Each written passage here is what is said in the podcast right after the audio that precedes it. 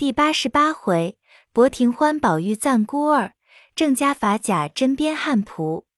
却说惜春正在那里揣摩棋谱，忽听院内有人叫彩屏，不是别人，却是鸳鸯的声。彩屏出去，同着鸳鸯进来，那鸳鸯却带着一个小丫头，提了一个小黄绢包。惜春笑问道：“什么事？”鸳鸯道。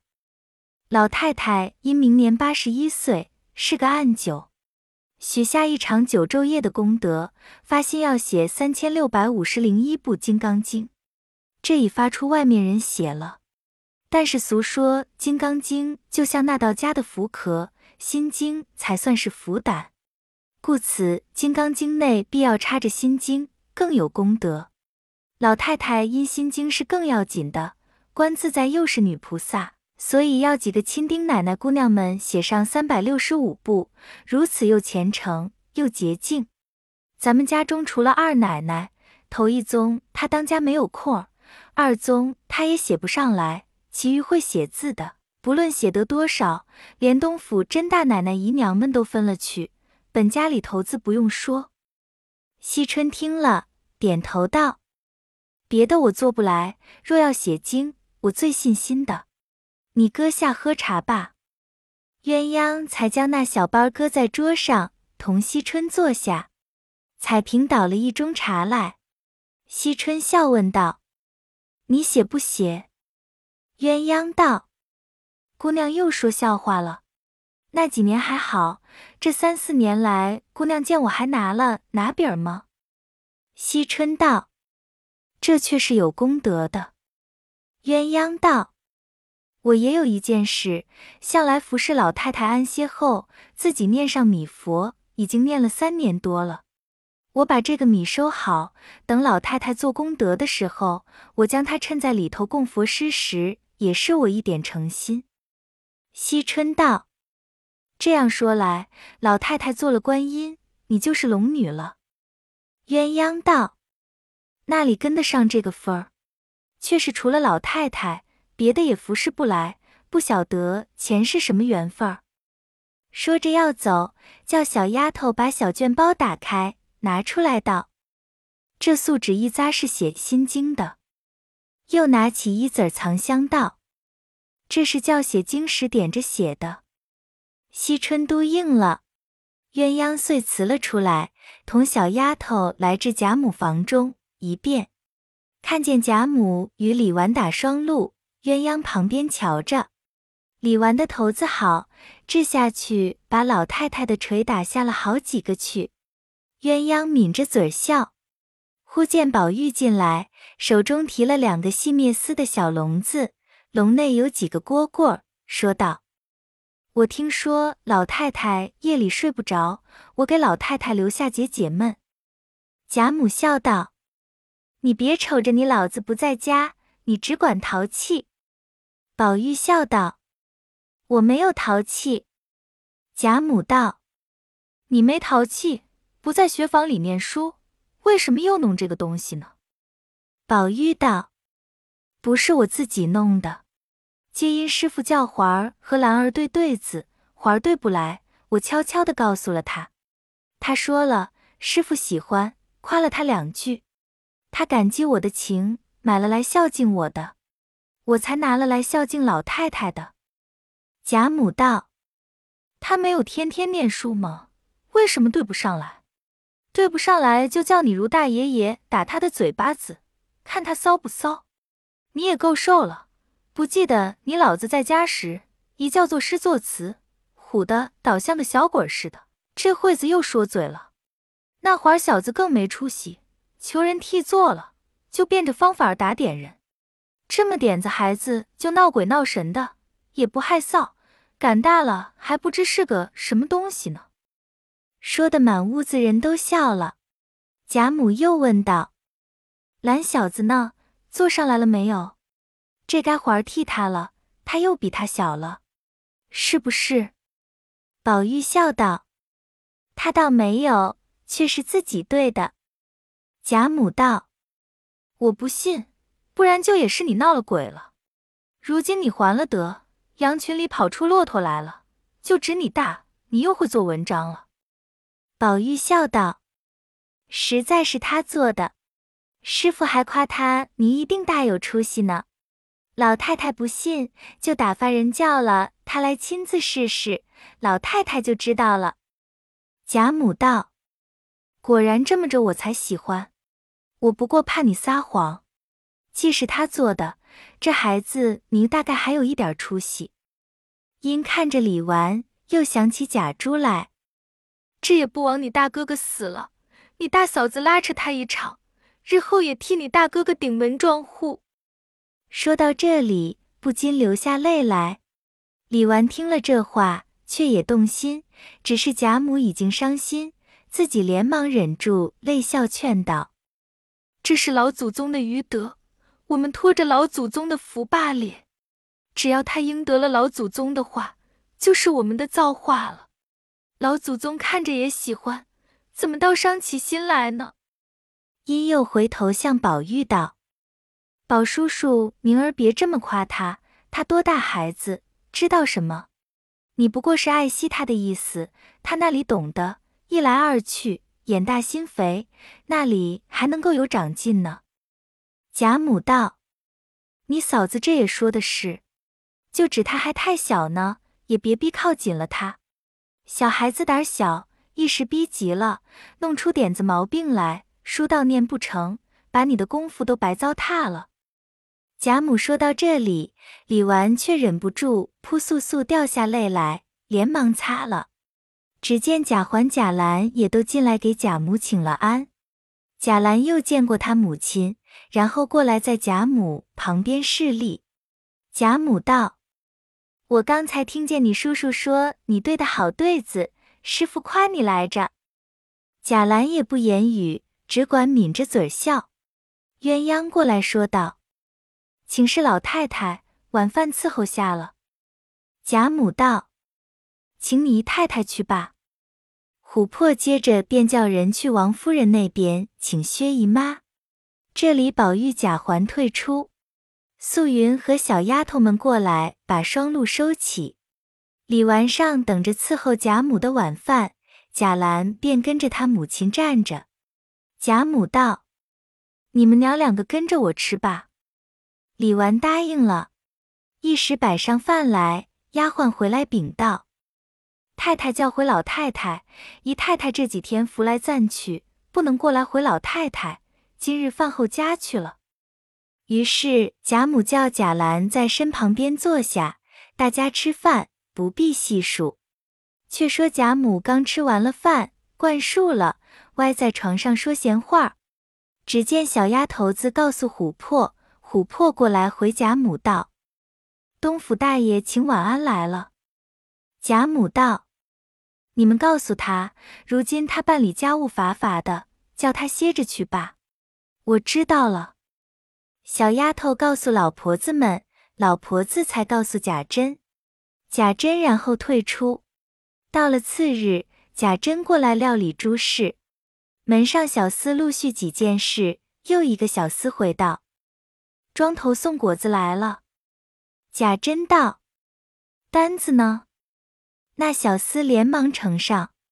贾珍看时，上面写着不过是时鲜果品，还夹带菜蔬野味若干在内。贾珍看完，问向来经管的是谁？门上的回道：“是周瑞。”便叫周瑞照账点清，送往里头交代。等我把来账抄下一个底子，留着好对。又叫告诉厨房，把下菜中添几宗给送果子的来人，照常赏饭给钱。周瑞答应了，一面叫人搬至凤姐儿院子里去，又把庄上的账筒果子交代明白。出去了一会儿，又进来回贾珍道：“才刚来的果子，大爷曾点过数目没有？”贾珍道：“我那里有功夫点这个呢，给了你账，你照账点就是了。”周瑞道：“小的曾点过，也没有少，也不能多出来。大爷既留下底子，再叫送果子来的人问问他这账是真的假的。”贾珍道：“这是怎么说？不过是几个果子罢了，有什么要紧？我又没有疑你。”说着，只见鲍二走来，磕了一个头，说道：“求大爷原就放小的在外头伺候吧。”贾珍道：“你们这又是怎么着？”鲍二道：“奴才在这里又说不上话来。”贾珍道：“谁叫你说话？”鲍二道：“何苦来在这里做眼睛柱？”周瑞接口道。奴才在这里经管地租庄子，银钱出入每年也有三五十万来往。老爷太太奶奶们从没有说过话的，何况这些零星东西。若照鲍二说起来，爷们家里的田地房产都被奴才们弄完了。贾珍想到，必是鲍二在这里拌嘴，不如叫他出去。因向鲍二说道：“快滚吧！”又告诉周瑞说。你也不用说了，你干你的事吧。二人各自散了。贾珍正在厢房里歇着，听见门上闹得翻江搅海，叫人去查问。回来说道：“鲍二和周瑞的干儿子打架。”贾珍道：“周瑞的干儿子是谁？”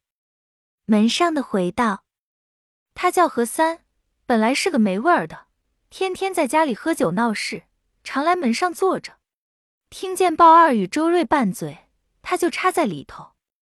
贾珍道：“这却可恶，把鲍二和那个什么何几给我一块捆起来。”周瑞呢？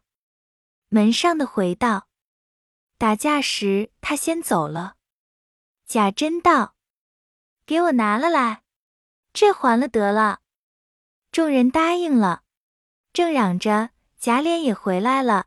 贾珍便告诉了一遍，贾琏道：“这还了得。”又添了人去拿周瑞，周瑞知道躲不过，也找到了。贾珍便叫都捆上，贾琏便向周瑞道：“你们前头的话也不要紧，大爷说开了，很是了。为什么外头又打架？你们打架已经使不得，又弄个也砸中什么何三来闹，你不压服压服他们？”倒竟走了，就把周瑞踢了几脚。贾珍道：“单打周瑞不中用，喝命人把鲍二和何三个人打了五十鞭子，撵了出去，方和贾琏两个商量正事。下人背地里便生出许多议论来，也有说贾珍护短的，也有说不会调停的，也有说他本不是好人。”前儿又家姊妹弄出许多丑事来，那鲍二不是他调停着二爷叫了来的吗？这惠子又嫌鲍二不济事，必是抱二的女人服侍不到了。人多嘴杂，纷纷不依。却说贾政自从在工部掌印，家人中尽有发财的。那贾云听见了，也要插手弄一点事儿，便在外头说了几个工头，讲了成数。便买了些实心绣货，要走凤姐门子。凤姐正在房中听见丫头们说：“大爷二爷都生了气，在外头打人呢。”凤姐听了，不知何故，正要叫人去问问，只见贾琏已进来了，把外面的事告诉了一遍。凤姐道：“事情虽不要紧，但这风俗儿断不可长。此刻还算咱们家里正旺的时候。”他们就敢打架，以后小辈儿们当了家，他们越发难制服了。前年我在东府里亲眼见过焦大吃的烂醉，躺在台阶子底下骂人，不管上上下下一混汤子的混骂。他虽是有过功的人，到底主子奴才的名分，也要存点体统才好。甄大奶奶不是我说是个老实头，个个人都叫他养的无法无天的。如今又弄出一个什么鲍二，我还听见是你和甄大爷得用的人，为什么今又打他呢？贾琏听了这话刺心，便觉讪讪的，拿话来支开，借有事说着就走了。小红进来回道：“云二爷在外头要见奶奶。”凤姐一想，他又来做什么，便道：“叫他进来吧。小红出来，瞅着贾云，微微一笑。贾云赶忙凑近一步，问道：“姑娘替我没有？”小红红了脸，说道：“我就是见二爷的事多。”贾云道：“何曾有多少事能到里头来劳动姑娘呢？就是那一年，姑娘在宝二书房里，我才和姑娘。”小红怕人撞见，不等说完，赶忙问道：“那年我换给二爷的一块卷子，二爷见了没有？”那贾云听了这句话，喜得心花俱开，才要说话，只见一个小丫头从里面出来，贾云连忙同着小红往里走，两个人一左一右，相离不远。贾云悄悄的道：“回来我出来，还是你送出我来？我告诉你，还有笑话呢。”小红听了，把脸绯红，瞅了贾云一眼，也不答言，同他到了凤姐门口。自己先进去，然后出来，掀起帘子点手儿，口中却故意说道：“奶奶请云二爷进来呢。”贾云笑了一笑，跟着他走进房来，见了凤姐儿，请了安，并说：“母亲叫问好。”凤姐也问了他母亲好。凤姐道：“你来有什么事？”贾云道：“这从前承沈娘疼爱。”心上时刻想着，总过意不去，欲要孝敬沈娘，又怕沈娘多想。如今重阳时候，略备了一点东西，沈娘这里那一件没有，不过是这一点孝心，只怕沈娘不肯赏脸。凤姐儿笑道：“有话坐下说。”贾云才侧身坐了，连忙将东西捧着搁在旁边桌上。凤姐又道。你不是什么有余的人，何苦又去花钱？我又不等着使。你今日来意是怎么个想头？你倒是实说。贾云道，并没有别的想头，不过感念沈娘的恩惠，过意不去罢了。说着，微微的笑了。凤姐道：“不是这么说，你手里窄，我很知道，我何苦白白而使你的。”你要我收下这个东西，须先和我说明白了。要是这么含着骨头露着肉的，我倒不收。贾云没法儿，只得站起来陪着笑儿说道：“并不是有什么妄想。前几日听见老爷总办零工，这有几个朋友办过好些工程，极妥当的，要求沈娘在老爷跟前提一提，办的一两种，这再忘不了沈娘的恩典。”若是家里用得着，侄儿也能给婶娘出力。凤姐道：“若是别的，我却可以做主。至于衙门里的事，上头呢都是堂官司员定的，底下呢都是那些书办衙役们办的。别人只怕插不上手，连自己的家人也不过跟着老爷服侍服侍。就是你二叔去，亦只是为的是各自家里的事。”他也并不能参阅公事，论家事，这里是踩一头儿敲一头的，连甄大爷还弹压不住。你的年纪儿又轻，背书又小，那里缠得清这些人呢？况且衙门里头的事差不多儿也要完了，不过吃饭瞎跑。你在家里什么事做不得？难道没了这碗饭吃不成？我这是实在话，你自己回去想想就知道了。你的情谊我已经领了，把东西快拿回去，是那里弄来的，仍旧给人家送了去吧。正说着，只见奶妈子一大起带了巧姐进来。那巧姐身上穿的锦团花簇，手里拿着好些玩意儿，笑嘻嘻走到凤姐身边学舌。贾云一见，便站起来，笑盈盈的赶着说道：“这就是大妹妹吗？你要什么好东西不要？”那巧姐儿便哑的一声哭了，贾云连忙退下。凤姐道：“乖乖不怕。”连忙将巧姐揽在怀里道：“这是你云大哥哥，怎么认起生来了？”贾云道：“妹妹生的好相貌，将来又是个有大造化的。”那巧姐儿回头把贾云一瞧，又哭起来，叠连几次。贾云看着光景坐不住，便起身告辞要走。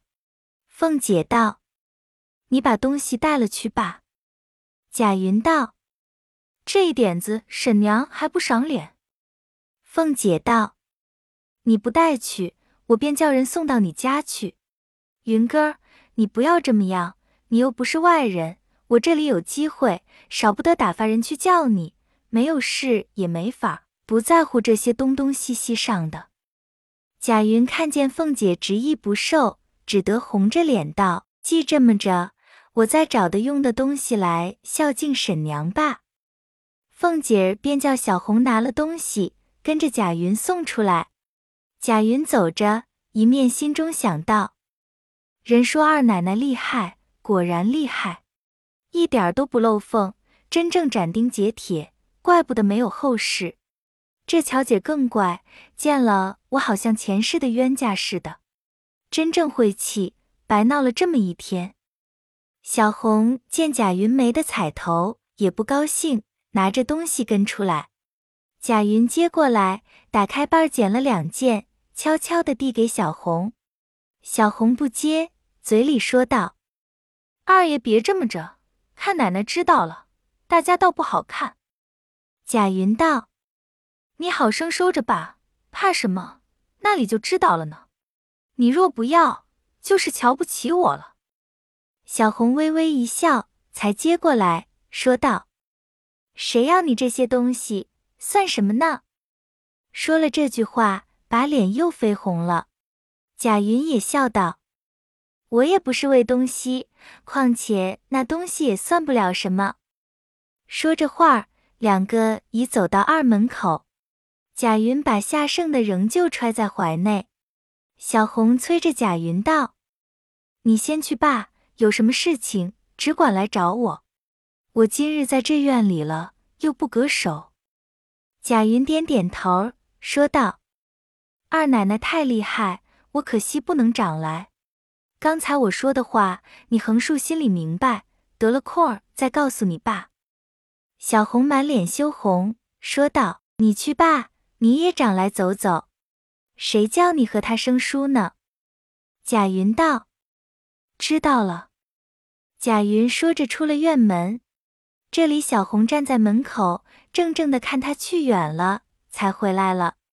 却说凤姐在房中吩咐预备晚饭，因又问道：“你们熬了粥了没有？”丫鬟们连忙去问，回来回道：“预备了。”凤姐道：“你们把那南边来的糟东西弄一两碟来吧。”秋桐答应了，叫丫头们伺候。平儿走来笑道。我倒忘了，借晌午奶奶在上头老太太那边的时候，水月庵的师傅打发人来，要向奶奶讨两瓶南小菜，还要支用几个月的月银，说是身上不受用。我问那道婆来着，师傅怎么不受用？他说四五天了，前儿夜里因那些小沙弥、小道士里头有几个女孩子睡觉没有吹灯，他说了几次不听。那一夜看见他们三更以后灯还点着呢，他便叫他们吹灯，个个都睡着了，没有人答应，只得自己亲自起来给他们吹灭了。回到炕上，只见有两个人，一男一女坐在炕上。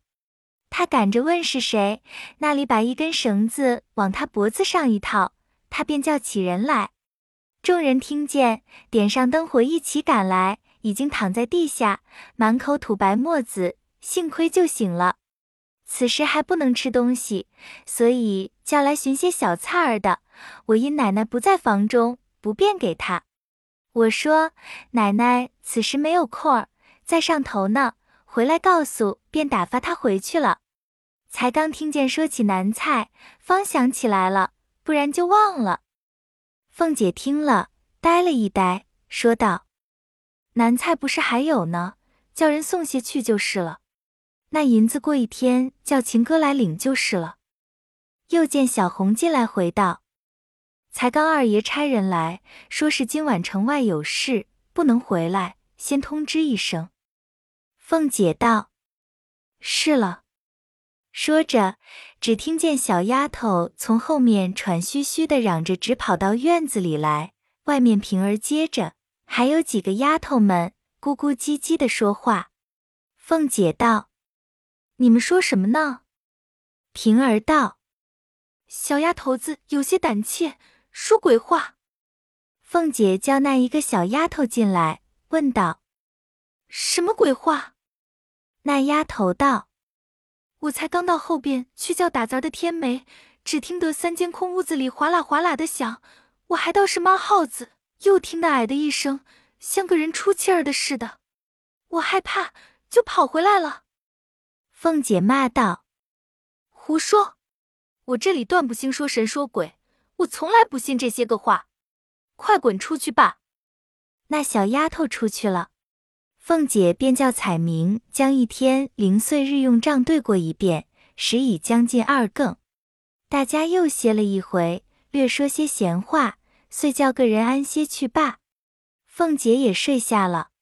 将近三更，凤姐似睡不睡，觉得身上寒毛一炸，自己惊醒了，越躺着越发起甚来。因叫平儿、秋桐过来作伴，二人也不解何意。那秋桐本来不顺凤姐，后来贾琏因尤二姐之事不大爱惜她了，凤姐又笼络她，如今倒也安静，只是心里比平儿差多了。外面情儿，今见凤姐不受用，只得端上茶来。凤姐喝了一口，道：“难为你，睡去罢。”只留平儿在这里就够了。秋桐却要献情儿，因说道：“奶奶睡不着，倒是我们两个轮流坐坐也使得。”凤姐一面说，一面睡着了。平儿、秋桐看见凤姐已睡，只听得远远的鸡叫了，二人方都穿着衣服略躺了一躺，就天亮了，连忙起来服侍凤姐梳洗。凤姐因夜中之事。心神恍惚不宁，只是一味要强，仍然扎正起来。正坐着纳闷，忽听个小丫头子在院里问道：“平姑娘在屋里吗？”平儿答应了一声。那小丫头掀起帘子进来，却是王夫人打发过来来找贾琏，说：“外头有人回要紧的官事，老爷才出了门，太太叫快请二爷过去呢。”凤姐听见，唬了一跳，未知何事，下回分解。